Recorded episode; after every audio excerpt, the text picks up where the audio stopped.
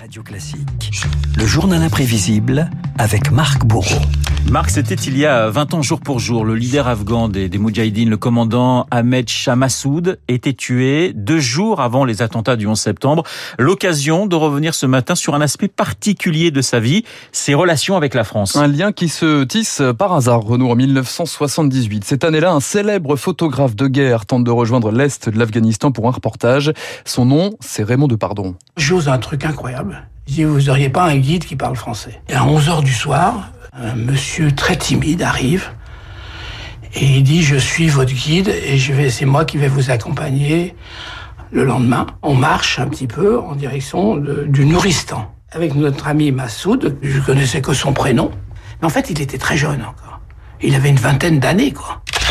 Et Raymond Depardon revient en France avec notamment ce cliché, celui d'un homme de 25 ans, ancien élève euh, du lycée français de Kaboul, assis sur un matelas dans la pénombre, ne ressort qu'un regard, un œil vif, doux et amical. Un an plus tard, l'URSS se déploie en Afghanistan, s'empare de Kaboul, mais les soviétiques butent sur une région dans l'est du pays justement, la vallée du Panchir.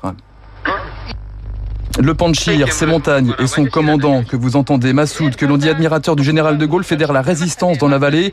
1982, après la photo, le jeune chef de guerre donne sa première interview à la télévision française. Euh, mes combattants tous aiment faire la guerre avec l'ennemi pour gagner. Les montagnes et les rivières, pour nous, c'est très bien. Et pour l'ennemi, euh, c'est très mauvais. Il ne comprend pas bien les montagnes et d'autres choses. How many roads must a man walk down? Et si le commandant Massoud décroche le grade de lion du Panchir, on parle aussi d'un Che Guevara, mieux, d'un Bob Dylan afghan, figurez-vous. Ce n'est pas moi qui le dis, mais le grand reporter Christophe de Ponfilly, euh, admirateur hein, de Massoud, il en a fait une dizaine de documentaires. Il a un charisme fantastique. C'est un homme qui a une intelligence, une connaissance de son peuple, une connaissance de lui-même. Mmh. J'ai trouvé un homme qui avait une immense simplicité, qui était d'une efficacité. Euh, enfin, c'est sa passion, quoi, d'organiser cette résistance, c'est sa passion. Et il a été accepté par les vieux, par les barbes grises, mmh. les babas. Massoud, Bob Dylan, Massoud, libérateur aussi, lorsqu'en 92, les Moudjahidines s'emparent de Kaboul. Le grand vainqueur de la guerre afghane, enfin de retour à Kaboul, après 14 ans de guérilla contre les soviétiques et les forces gouvernementales. Le lion du Panchir doit maintenant construire la paix. Oui, il y a beaucoup de choses il y a beaucoup de choses pour faire avant. Vous êtes content d'être à Kaboul aujourd'hui? Oui, oui. Mais une guerre civile s'engage entre Moudjahidine et talibans. 25 000 morts, en grande partie des civils acculés. Massoud et ses troupes se replient vers le Panchir.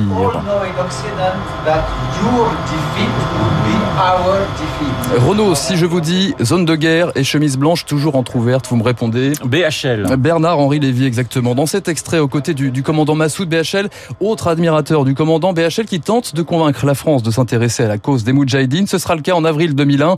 Massoud est accueilli en héros à Paris. C'est d'abord le chef militaire que rencontrait ce matin le chef de la diplomatie française. Au-delà, Ahmad Chamassoud est un symbole, l'incarnation de la résistance au régime taliban. Alors pas de rencontre avec euh, Jacques Chirac, hein, le président de l'époque, mais des bains de foule et quelques rencontres, euh, comme ici, écoutez Renaud avec la députée et militante féministe Yvette Roudy. Je compte beaucoup sur vous pour défendre les femmes afghanes. Nous faisons ce, ce combat à l'intérieur, faites-le ici. Ah mais j'arrête pas. Moi je sais, mais on compte sur vous. Mais au-delà du symbole, Massoud profite de son voyage en France pour lancer un avertissement aux Occidentaux, des mots forts et un message prémonitoire lors d'un déplacement à Strasbourg. Les groupes islamistes comme Oussama Ben Laden au Pakistan partagent la même vision du monde que les talibans. Leurs objectifs ne sont pas limités à l'Afghanistan. Ils considèrent ce pays comme la première étape de leur extension.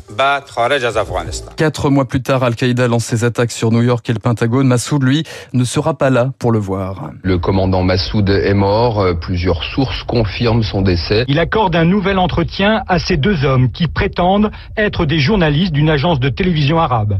C'est alors qu'ils font exploser une ceinture bourrée d'explosifs. 20 ans après, la ville de Paris inaugure une allée dans les jardins des Champs-Élysées au nom du commandant Massoud, cérémonie en présence de son fils Ahmad, qui saluait alors son amitié avec la France.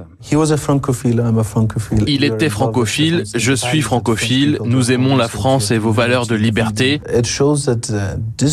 Cela montre que cette relation incroyable entre l'Afghanistan et la France ne fait que se renforcer. Nous allons poursuivre cela et nous sommes très reconnaissants.